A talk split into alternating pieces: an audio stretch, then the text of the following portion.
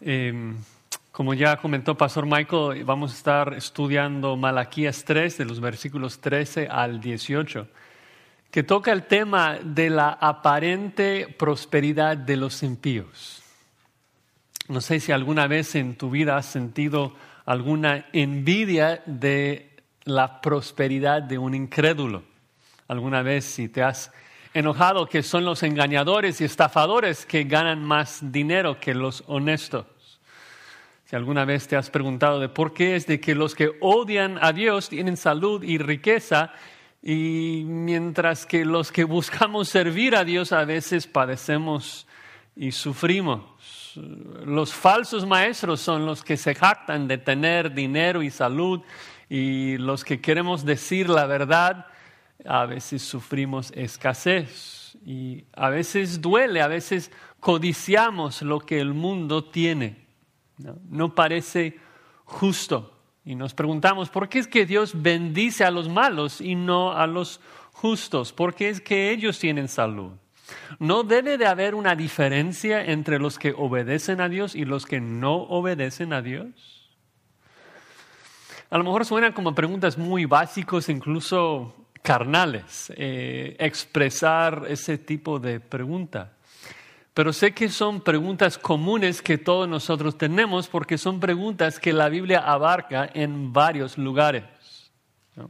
Aún gente piadosa, gente madura en la fe, autores de la Biblia hablan de esas cosas. ¿Por qué prosperan los impíos y los justos? No. Recuerden de que en el Salmo 73, Asaf eh, dice lo siguiente, en cuanto a mí casi se deslizaron mis pies, por poco resbalaron mis pasos porque tuve envidia de los arrogantes, viendo la prosperidad de los impíos. Y luego agrega, y aquí estos impíos, sin ser turbados del mundo, alcanzaron riquezas y luego expresa su, frustración a Dios y dice, verdaderamente en vano he limpiado mi corazón, lavado mis manos en inocencia. Entonces sabemos de que eso es un sentir común, difícil, aún entre cristianos maduros.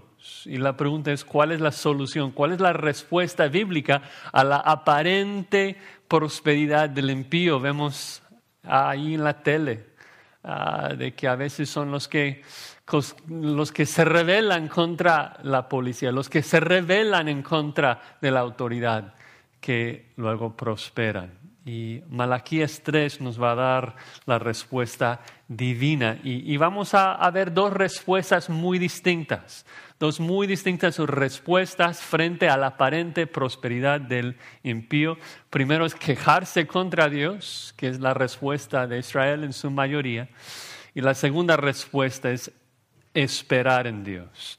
O vamos a quejarnos o vamos a esperar en Dios. Así que si tienen sus Biblias, vamos a leer el texto, Malaquías 3, 13 al 18. Así dice la palabra de Dios. Vuestras palabras contra mí han sido violentas, dice Jehová. Y dijiste, ¿qué hemos hablado contra ti?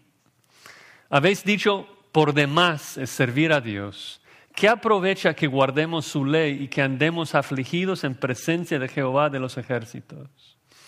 Decimos pues ahora, bienaventurados son los soberbios y los que hacen impiedad no solo son prosperados, sino que tentaron a Dios y escaparon. Entonces los que temían a Jehová hablaron cada uno a su compañero y Jehová escuchó y oyó y fue escrito el libro de memoria delante de él para los que temen a Jehová y para los que piensan en su nombre. Y serán para mí especial tesoro, ha dicho Jehová de los ejércitos, en el día en que yo actúe. Y los perdonaré como el hombre que perdona a su hijo que le sirve. Entonces os volveréis y discerniréis la diferencia entre el justo y el malo, entre el que sirve a Dios y el que no le sirve. Vamos a pedir la ayuda de Dios. Señor, somos orgullosos, somos pecadores y somos ciegos a, tu verdad. Y solamente es por medio de, de la regeneración de tu espíritu y la iluminación de tu espíritu, que podamos ver las bellezas de tu ley y tener la capacidad de obedecerla. Así que pedimos tu ayuda en esta tarde para que podamos comprenderte y alabarte y obedecerte, Señor. Para tu gloria lo pedimos. Amén.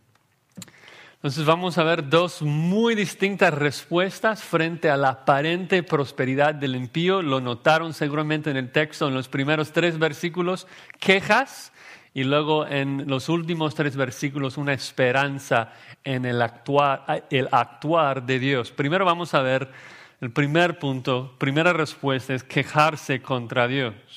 Y vamos a ver dos elementos de esa respuesta negativa dos elementos de la queja de los judíos. El primer elemento es de que la queja siempre nace de un corazón orgulloso, orgulloso. Veamos lo que dice el versículo 13.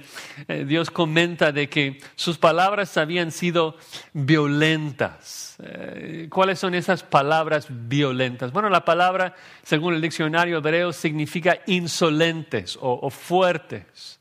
Y eh, la verdad es que la ventaja de, exponer todo un libro es de que entendemos lo que ha pasado en los primeros tres capítulos. Y la verdad es que los israelitas han contradicho todo lo que Dios ha dicho en todo este libro. Si, si regresamos hacia el final para recordar un poco de lo que ha pasado, recuerdan en Malaquíes 1.2, Dios afirma, yo os he amado. Y luego dijiste, ¿en qué nos amaste? Y luego un poco más tarde, este dice en el versículo 6, ah, de dónde está mi honra, dónde está mi temor, oh sacerdotes que menospreciáis mi nombre. Y decís, ¿en qué hemos menospreciado tu nombre? Y luego en el 7, ¿no? dice, ofrecéis sobre mi altar pan deshonrado o pan inmundo. Y dijiste, ¿en qué te hemos deshonrado? Y luego pasando a, a 2.17, otra negación habéis hecho cansar a Jehová con vuestras palabras y decís, ¿en qué le hemos cansado? En qué decís, cualquiera que hace mal agrada a Jehová y en los tales se complace, o si no, ¿dónde está el Dios de justicia?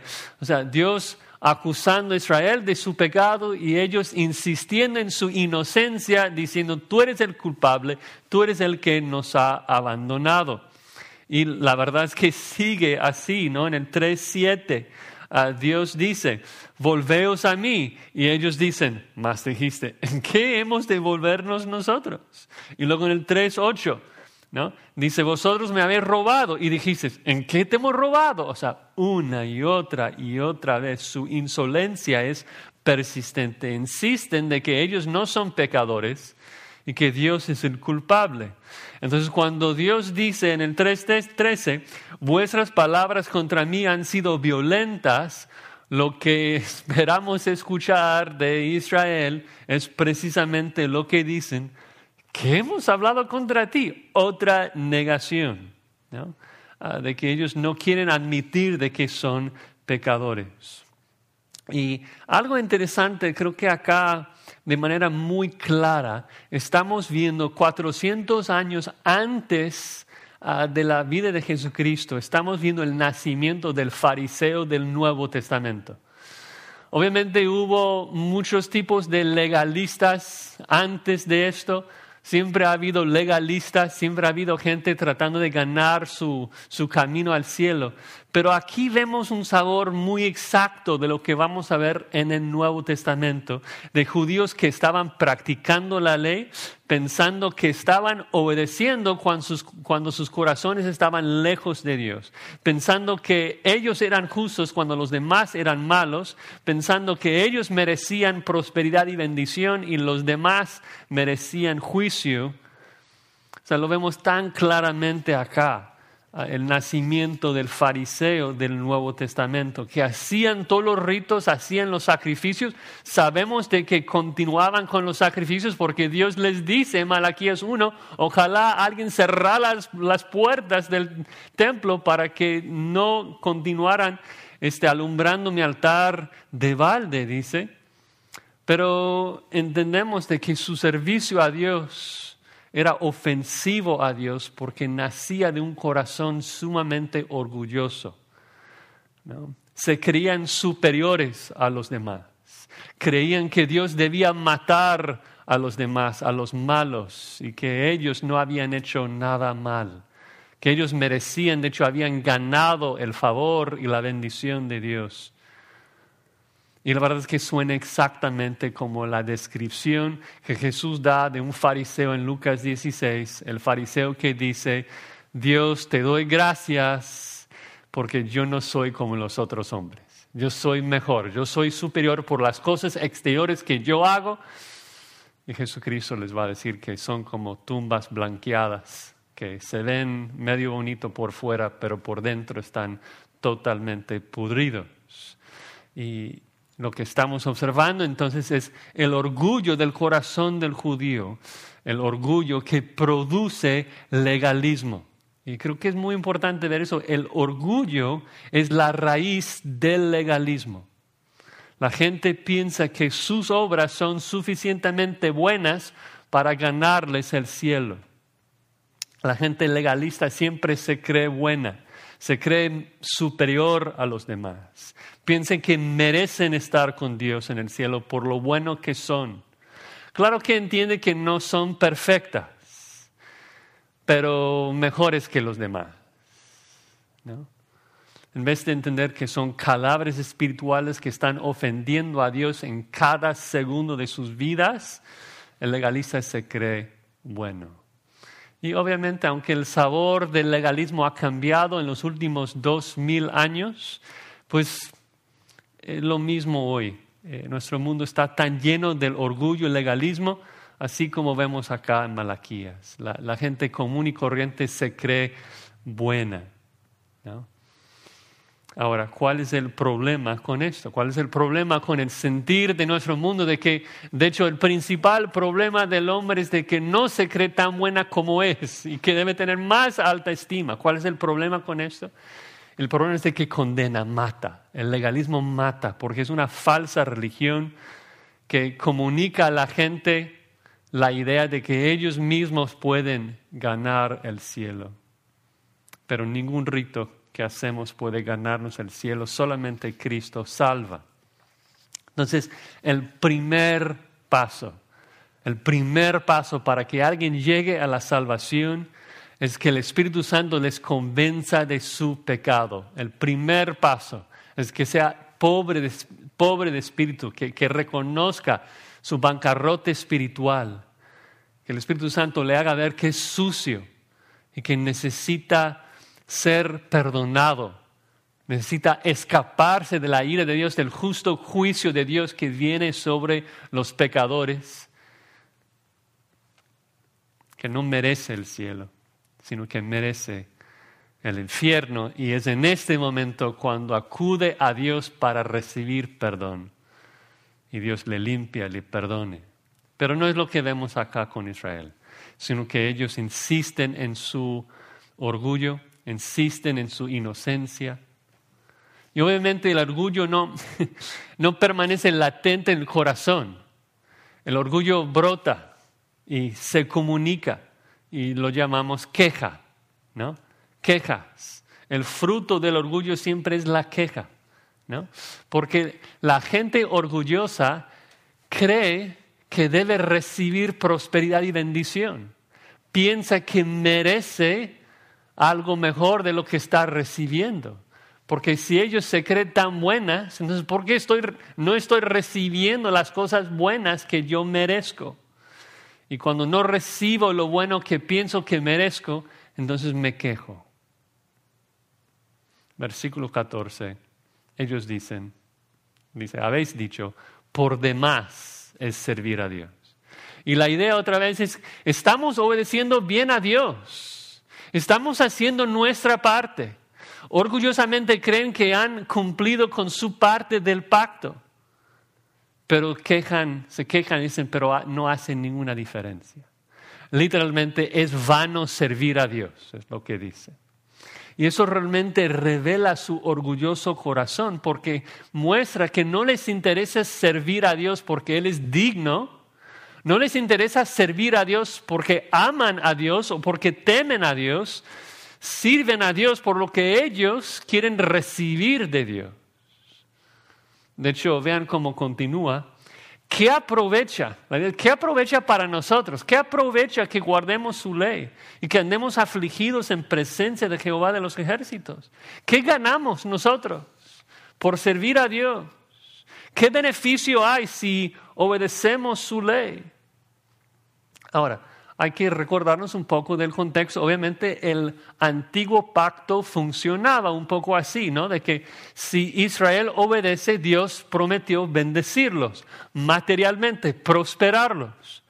Pero lo que estamos viendo entonces es de que el principal problema no está tanto en su entendimiento de la prosperidad que Dios prometía, el problema es de que Israel se creía buena, se creía de que estaban obedeciendo creía que merecía la bendición de Dios cuando en realidad estaban en completa rebeldía, en plena rebeldía, y que Dios los había llamado a arrepentimiento, volveos a mí, que es un llamado a arrepentimiento, pero no quieren, no quieren, su corazón estaba tan duro.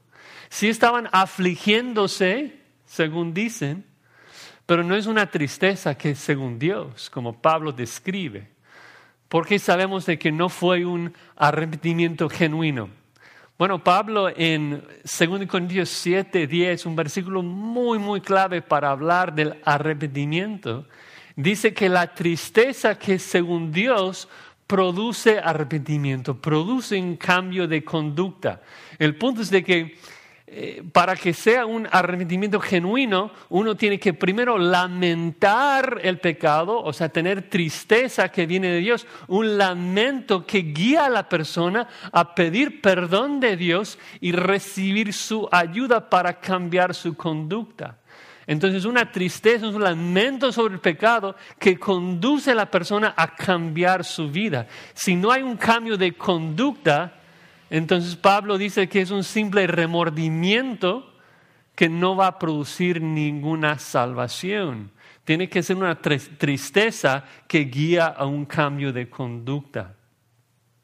Ellos son como Esaú. En Hebreos 12 dice que él, deseando heredar la bendición, fue desechado y no hubo oportunidad para el arrepentimiento, aunque procuró la bendición con lágrimas. Está llorando Está llorando porque quiere la bendición como Israel. Quiere ser prosperado, quiere la bendición. Está llorando tanto, lo quiere, pero lo que no hace es arrepentirse. Lo que no hace es rendir su vida a Dios, dejar el pecado y seguir a Dios. Israel está triste porque no recibe bendición y ya que no percibieron ningún beneficio propio por su servicio a Dios, dijeron que era vano. Era vano servir a Dios. Lo interesante es eh, su uso de esa palabra vano, porque ellos piensan de que el resultado de su servicio estaba en vano, cuando en realidad era su servicio mismo que era vano. De hecho, eso es exactamente como Jesucristo describe el servicio y adoración de los judíos durante su ministerio. Recuerdan en Mateo 15, cuando Jesucristo citando a Isaías dice, este pueblo de labios me honra, mas su corazón está lejos de mí, dice, pues en vano me honran enseñando como doctrinas mandamientos de hombre. Israel dice que su adoración era vana porque Dios no les bendijo. Dios dice que su adoración era vana porque solo adoraron por la bendición. Israel no puede ver su propio pecado, no puede entender de que está sufriendo debido a su rebelión. Así que se quejan. Dicen, no vale la pena servir a Dios, no, no vale la pena. Esto realmente, si pensamos en la historia de Israel, ha sido su hábito desde los primeros capítulos de la Biblia, por lo menos desde el inicio del pueblo de Israel. El hecho de quejarse, o en términos de Moisés, el hecho de murmurar contra Dios.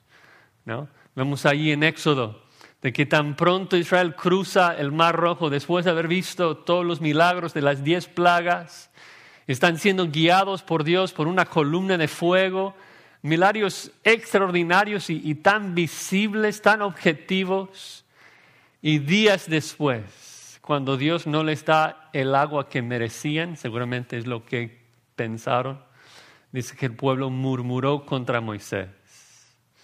Dos capítulos más tarde, otra vez, dicen a Moisés, ¿por qué nos hiciste subir de Egipto para matarnos de sed?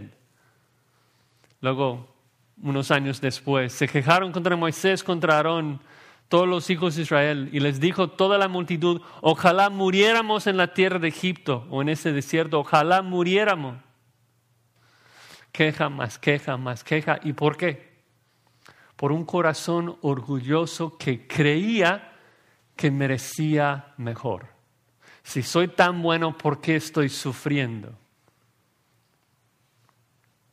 Y uno lee esto y dice, ¿cómo, cómo es posible que, que esos judíos pudieron ver esos milagros tan increíbles y, y no confiar? ¿Cómo es posible que ellos pudieran quejarse?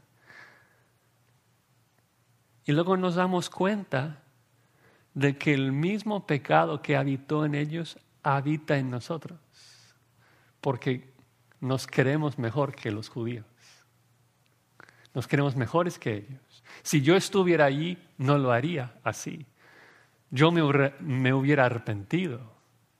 Y ahora, ¿qué estoy haciendo?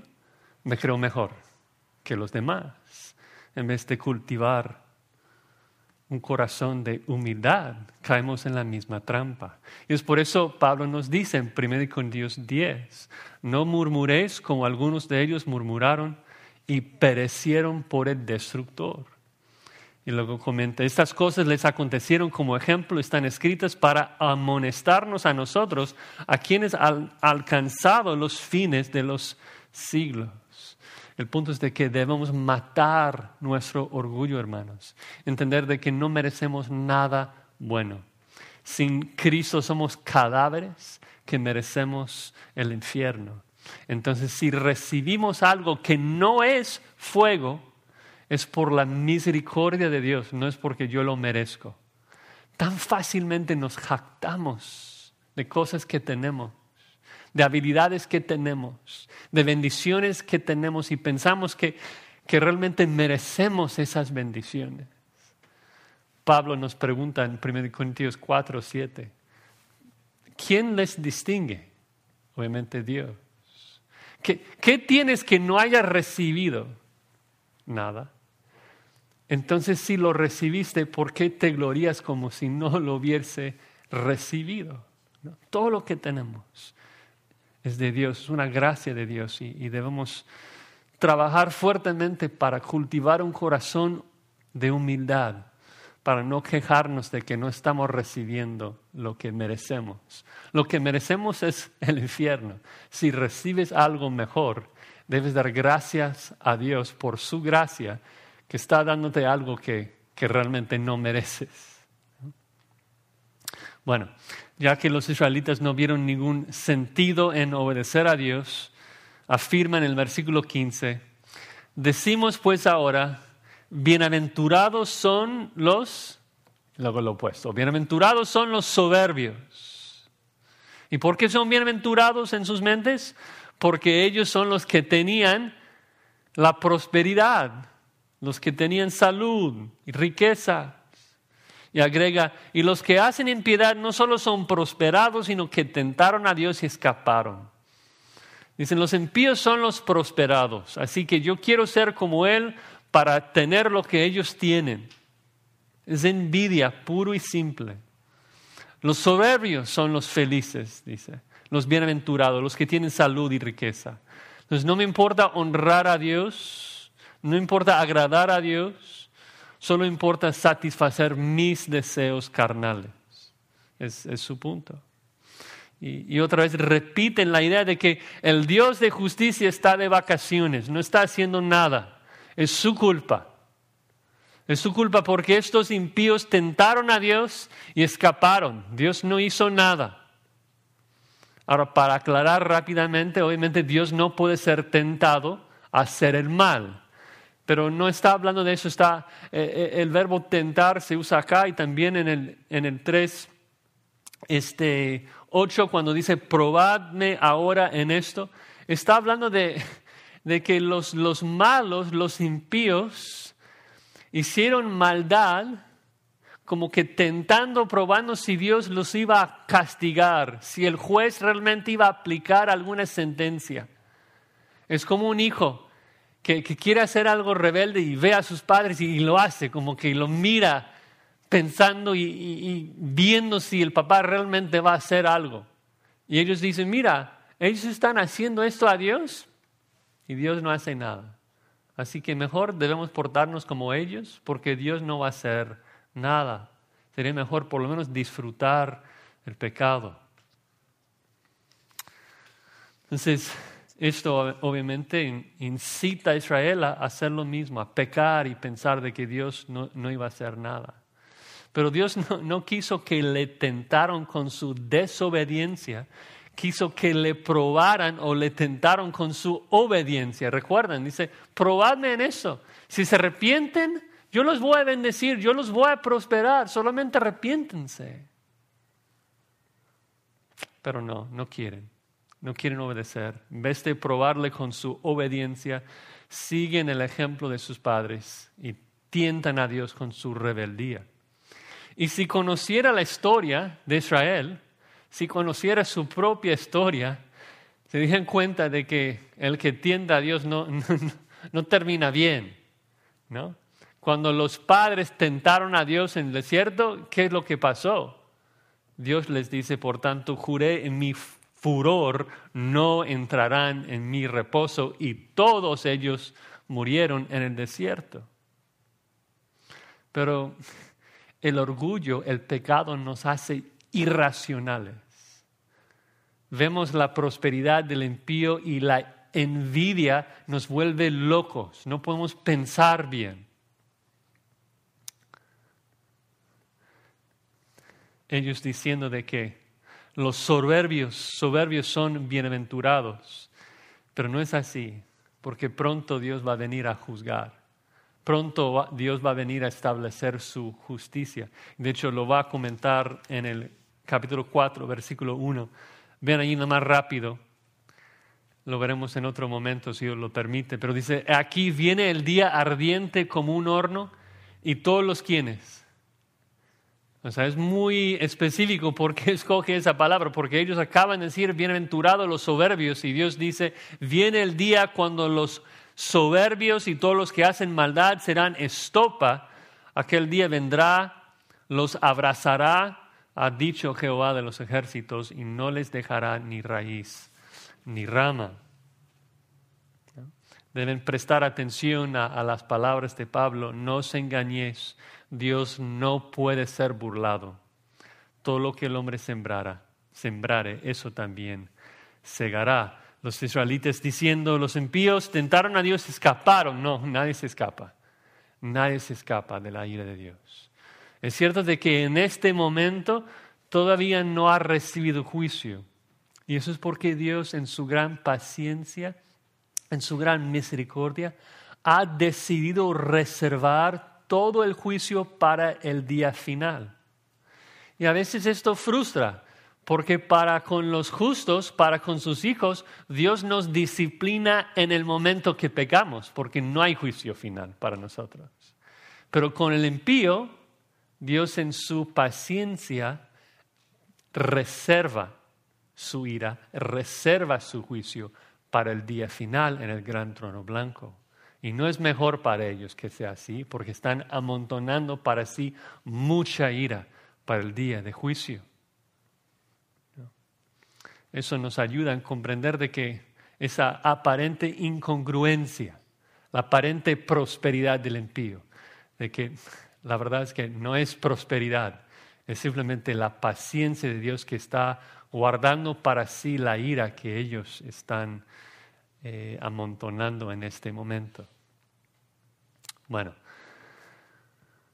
en vez entonces de quejarnos como los israelitas, en vez de ser orgullosos y creer y confiar en nuestras propias obras, debemos esperar en este día que Dios va a venir a establecer su justicia. En vez de quejarnos de que merecemos mejor, debemos esperar de que un día Dios va a regresar y arreglar todo. Así que el segundo punto, la correcta respuesta frente a la aparente prosperidad del impío no es quejarse, sino es esperar en Dios. El versículo 16 dice, entonces los que temían a Jehová hablaron cada uno a, su compañero. ¿Quiénes son estos los que temían a Jehová? Si en toda la carta, si en todo el libro, este, Israel ha estado quejándose y rebelándose contra Dios. Bueno, Israel en su mayoría siempre ha sido una nación incrédula, sin embargo Dios siempre ha mantenido un remanente. Si hubo diez espías malas quejándose, siempre hubo dos valientes que querían obedecer a Dios. Siempre hubo los siete mil, el remanente. Entonces, eh, un grupo allí, el remanente decide, no, nosotros vamos a obedecer. Si Dios nos dice, volveos a mí, entonces nosotros vamos a volver a, volver a Dios. Nosotros sí vamos a obedecer, sí vamos a hacer lo que debemos. Y dice que comienzan a hablar los unos con los otros. No sabemos exactamente qué es lo que dijeron, no nos dice.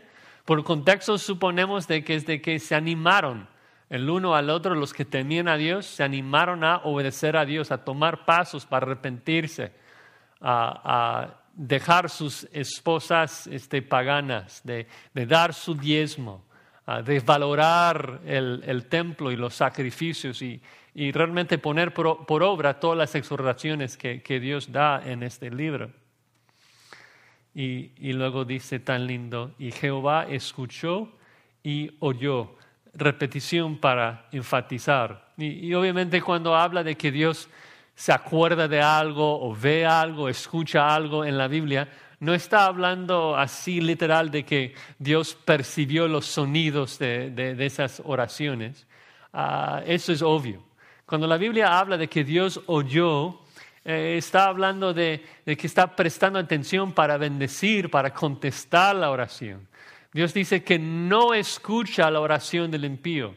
Y eso no significa que, Dios no tiene la capacidad de escucharlo, significa que, no le escucha, no presta atención para bendecir.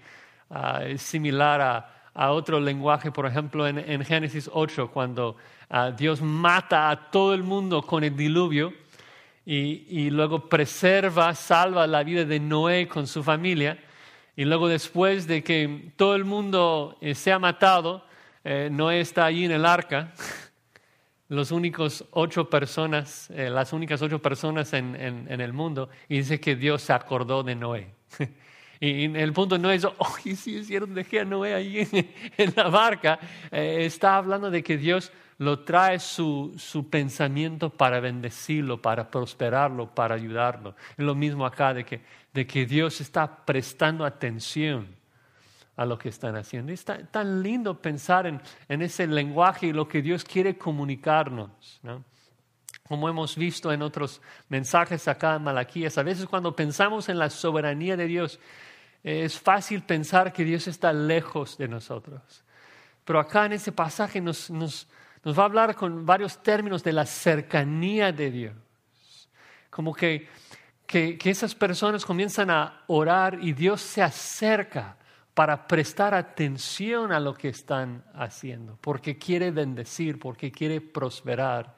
Y realmente destruye el argumento de los falsos en los primeros versículos, que están diciendo que Dios está lejos. ¿Dónde está el Dios de justicia? No nos prospera como quisiera bueno, vemos toda la disposición y la disponibilidad de bendecirlos a, los que realmente querían tenerlo y obedecerlo. Entonces, em, dice allí de que Dios escuchó y oyó, y, luego Dios va a hablar de, cómo va a mostrar su gracia y su favor a ellos, pero antes, Mateo, Mateo, perdón, Malaquías comenta de que fue escrito libro de memoria delante de él para los que temen a Jehová y para los que piensan en su nombre. Y eso es algo que, se hacía con cierta frecuencia en el Antiguo Testamento, de que alguien ah, construya algo como una memoria de algo que Dios había hecho. Uh, hay momentos cuando alguien construye un altar de memoria, en este caso un, un libro, es como uh, la versión modernizada de un altar de, de memoria. Esos justos, temerosos de Dios, jamás querían olvidarse de su decisión de seguir a Jehová. Jamás querían olvidarse de, del mensaje de Dios para ellos. Entonces escriben una inscripción delante de Dios de que de aquí en adelante vamos a volvernos a Dios y prestar atención a lo que Él nos dice. Eso no es un rito para ganar el favor de Dios, es un recordatorio de la gracia de Dios que habían recibido.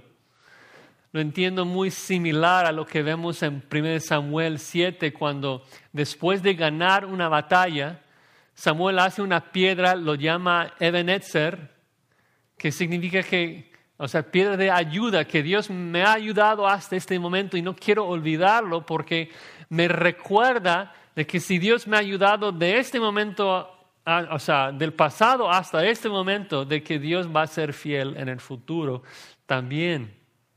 Hasta aquí nos ayudó Dios, dice, y obviamente va a seguir haciéndolo. Entonces, ah, estos ah, temerosos de Dios, esos creyentes, querían recordar las palabras de Dios para serle fiel en el futuro. Y luego Dios les dice en el versículo 17, tan, tan lindo, dice, y serán para mí especial tesoro.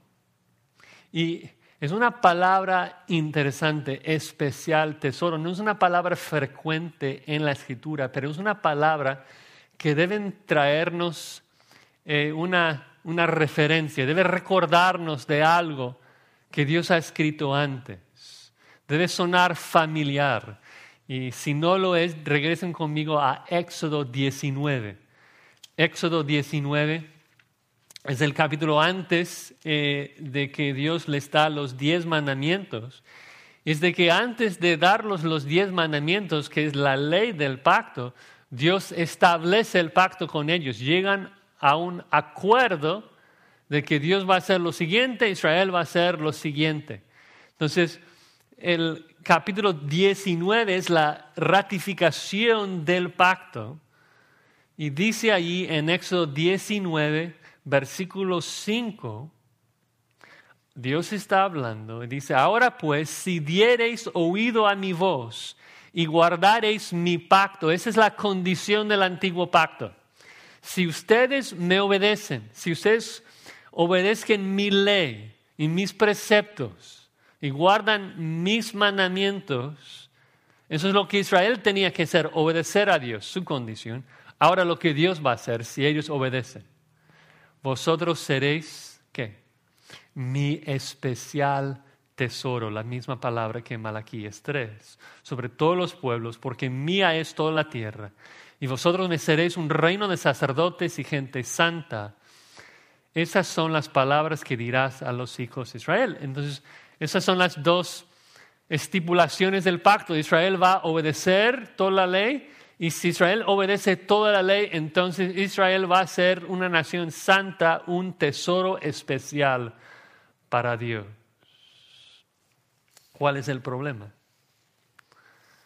El problema es de que Israel no tiene la capacidad de cumplir su parte del pacto, no tiene la capacidad de obedecer la ley. Ya que Israel no pudo obedecer, ya que no pudo volver a Dios, pareciera de que no hay esperanza para Israel. Israel nunca puede llegar a ser un tesoro especial porque nunca van a poder cumplir con su parte del pacto. Para que Israel llegara a ser un especial tesoro, tenía que obedecer la ley, pero no puede. Aquí es donde vemos las buenas noticias, que Dios dice, y serán para mí especial tesoro en el día en que yo actúe.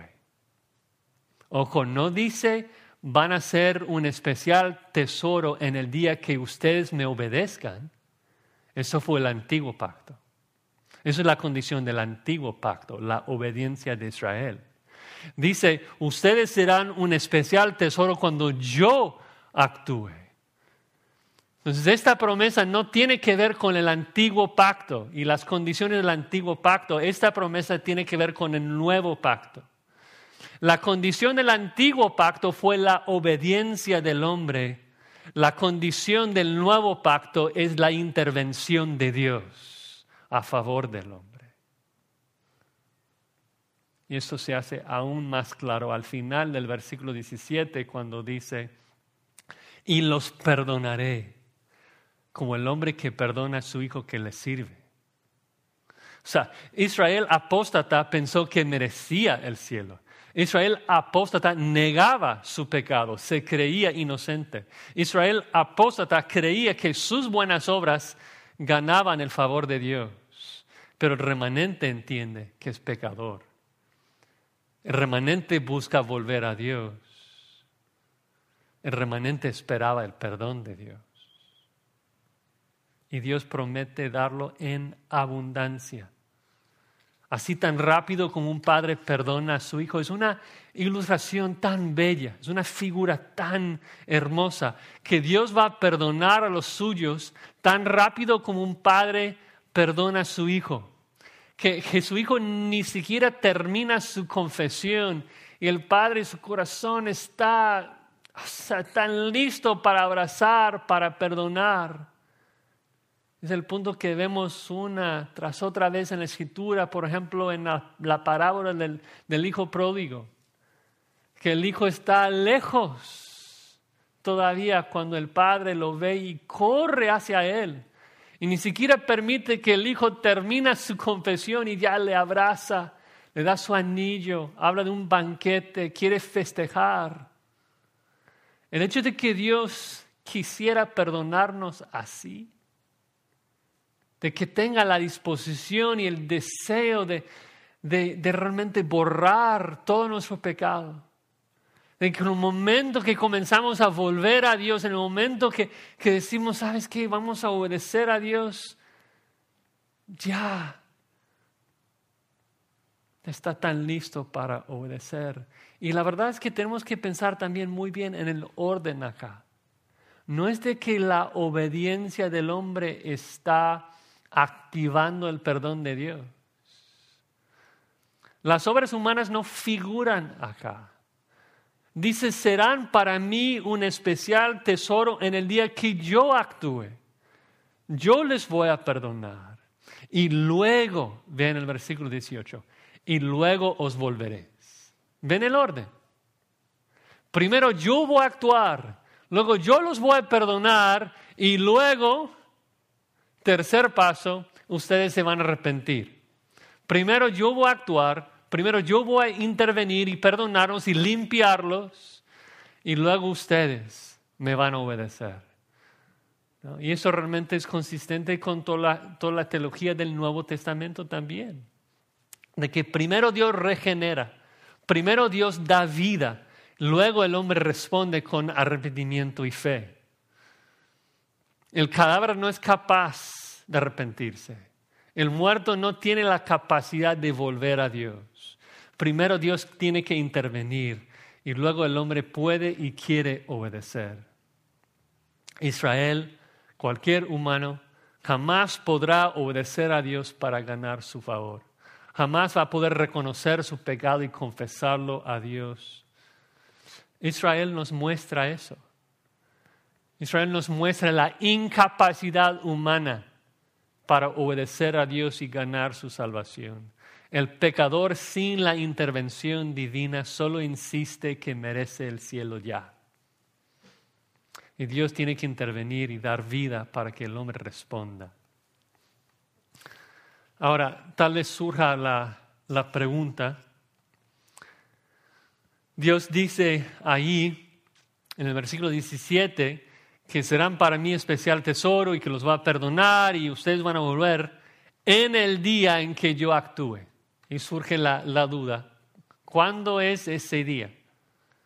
¿Ya pasó o es algo futuro?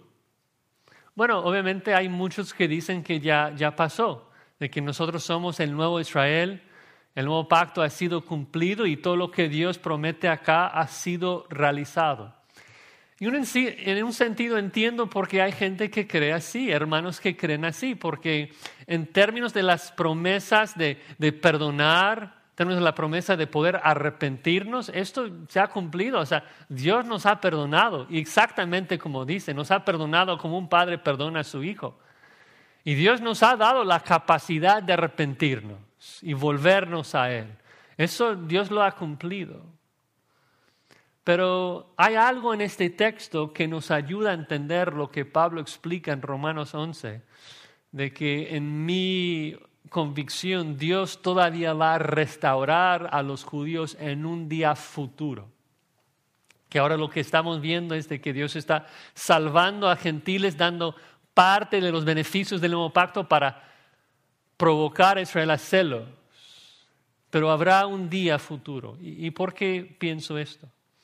Porque la última promesa en la lista, o sea, no solamente dice de que serán un especial tesoro, no solamente que los va a perdonar, no solamente que ellos van a arrepentirse. la cuarta promesa es esta. Y discerniréis la diferencia entre el justo y el malo, entre el que sirve a Dios y el que no. Y eso no ha pasado todavía.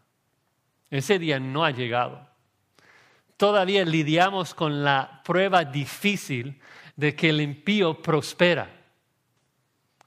Todavía no podemos diferenciar, todavía no vemos la diferencia entre el justo y malo. El malo todavía no está siendo juzgado, no está recibiendo lo que realmente merece. El justo no está prosperando como un día va a prosperar. Pero ese día viene, viene. Por eso nuestra respuesta, lejos de quejarnos, nuestra respuesta frente a la aparente prosperidad del impío es esperar, tener esperanza de que Dios lo va a arreglar. Tal vez no hoy, tal vez no mañana, pero lo va a arreglar, es seguro. Él va a establecer perfecta justicia en esta tierra y habrá un día en donde será obvio quién es el justo y quién es el malo. Porque el justo va a prosperar, será bendecido por toda la eternidad en una nueva tierra, con perfecta prosperidad, con pura riqueza, con salud. Ahí todas las promesas de, de los falsos maestros de la prosperidad se van a cumplir en la nueva tierra. Y el malo, quemarse eternamente en el infierno. Habrá una clara diferencia, una clara distinción. Pero tenemos que esperar. Nos toca esperar ese día. Nos toca confiar en la paciencia, la misericordia de Dios, de que Dios está esperando, porque es paciente, pero va a regresar va a establecer justicia. Y eso realmente es la respuesta que, que la escritura da de, pasta a pasta. En la introducción leí algunos versículos del Salmo 73 que Asaf tenía envidia de, los impíos y, pensaba frustrado de que era vano realmente limpiar su corazón. Y, cuando llegamos al final de ese salmo y escuchamos la, la respuesta de Asaf, nos damos cuenta de que es la misma respuesta que estamos viendo en Malaquías 3. De que él dice en el versículo 17, luego comprendí el fin de ellos. Dice, no, de que estaba frustrado y frustrado y frustrado, versículo 17, hasta que entrando en el santuario de Dios comprendí el fin de ellos de que el punto no es tanto ver el presente, ver la prosperidad temporal y presente del impío, la clave es pensar en el futuro del impío, de que un día tendrá que presentarse frente a Dios en el gran trono blanco y luego qué van a decir, qué van a pensar de, de sus coches nuevos y sus casas nuevas. Todo eso se va a quemar.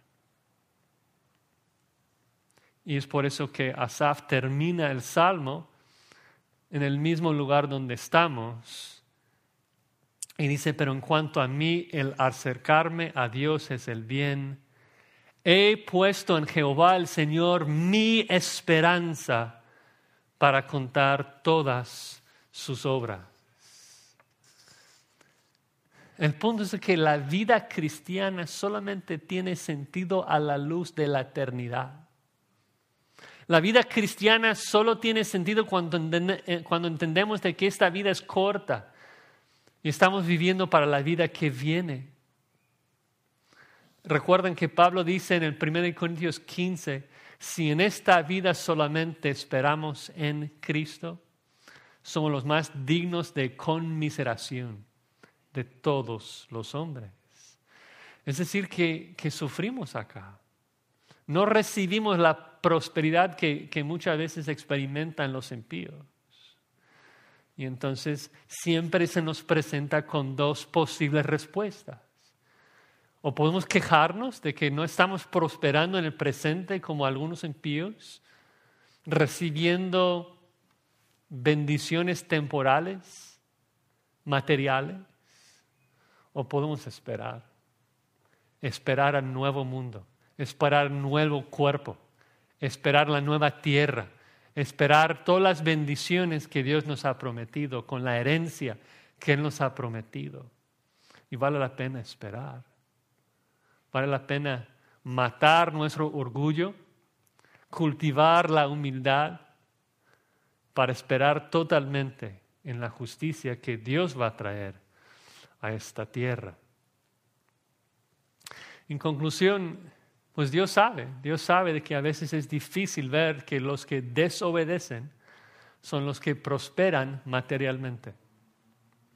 Pero siempre tenemos que recordar, el impío solamente prospera acá porque Dios en su paciencia está reservando juicio para esa persona. Dios permite que el impío peca y peca y peca para amontonar más ira para el día de juicio. El impío prospera porque Dios no interviene en su vida. De hecho, como Romanos 1 dice, Dios los entrega. Dios les dice, tú quieres pecar, adelante, yo voy a quitar todo freno. Yo voy a quitar toda mi disciplina, voy a quitar todo para que tú sigas en tu pecado, prosperando en tu pecado, para que yo en todo mi furor pueda derramar mi ira en el justo día de la ira de Dios. Pero no es así con los creyentes. Dios no nos permite hacer eso. No, con, con sus hijos Dios nos pasa por el fuego de la prueba, porque le interesa perfeccionarnos, le interesa santificarnos, le interesa transformarnos y alistarnos para el gran día de la revelación de la gloria de Cristo, para que estemos listos para recibirlo, para que estemos sin mancha, puros, completamente irreprensibles para ese día. Entonces lo que nos toca hacer es esperar, esperar ese día no queremos ser como los israelitas que, que quejaron. Si queremos matar la raíz de esas quejas, matar nuestro orgullo. Del orgullo nace la queja que guía al infierno. Del perdón nace la esperanza que guía al cielo. Del orgullo nace la queja que guía al infierno. Del perdón de Dios nace la esperanza que guía al cielo.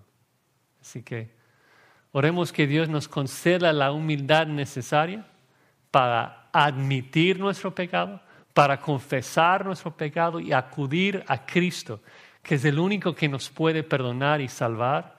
Él es quien tiene que intervenir, Él es quien tiene que actuar para que podamos recibir su perdón y para que podamos arrepentirnos. Así que les animo a todos los que ya confiamos en Cristo y los que no, a poner nuestra mirada en Cristo, el que bajó de su trono, a obedecer perfectamente las condiciones del antiguo pacto, a cumplir la ley por nosotros, para que pudiera recibir en su cuerpo todo el castigo que tú y yo merecemos, para que Dios realmente pudiera intervenir, actuar, perdonarnos y darnos la esperanza de que cuando llega el día de Dios, no nos encontremos en la condición del impío esperando recibir toda la ira que ha amontonado toda su vida, sino que estemos en la condición de ser totalmente limpiado de nuestro pecado y poder disfrutar la eternidad con Él. Vamos a terminar en oración, hermanos. Señor, te, te rogamos de que tú calmes nuestros corazones, que nos des paz cuando, cuando vemos toda la injusticia de este mundo y, y en particular cuando vemos que los injustos y los impíos prosperan y que aparentemente no haces nada. Ayúdanos a, a descansar en ti, a esperar en ti y tener completa certeza de que tú vas a arreglar todo, que habrá un día donde se va a poder diferenciar entre el justo y el malo. Ayúdenos a confiar en esto, a esperar en esto, para, para que no tengamos envidia del impío, sino para que tengamos tristeza por ellos. Tristeza de que ellos van a recibir tu juicio. Y que esa tristeza nos guíe, nos inste hablar con ellos de que hay salvación en Cristo. Hay redención en Cristo, hay perdón de pecados. Y que ellos lejos de escaparse de la ira por su pecado, por su propia cuenta, pueden escaparse de tu ira por medio de Cristo Jesús. En su nombre oramos. Amén.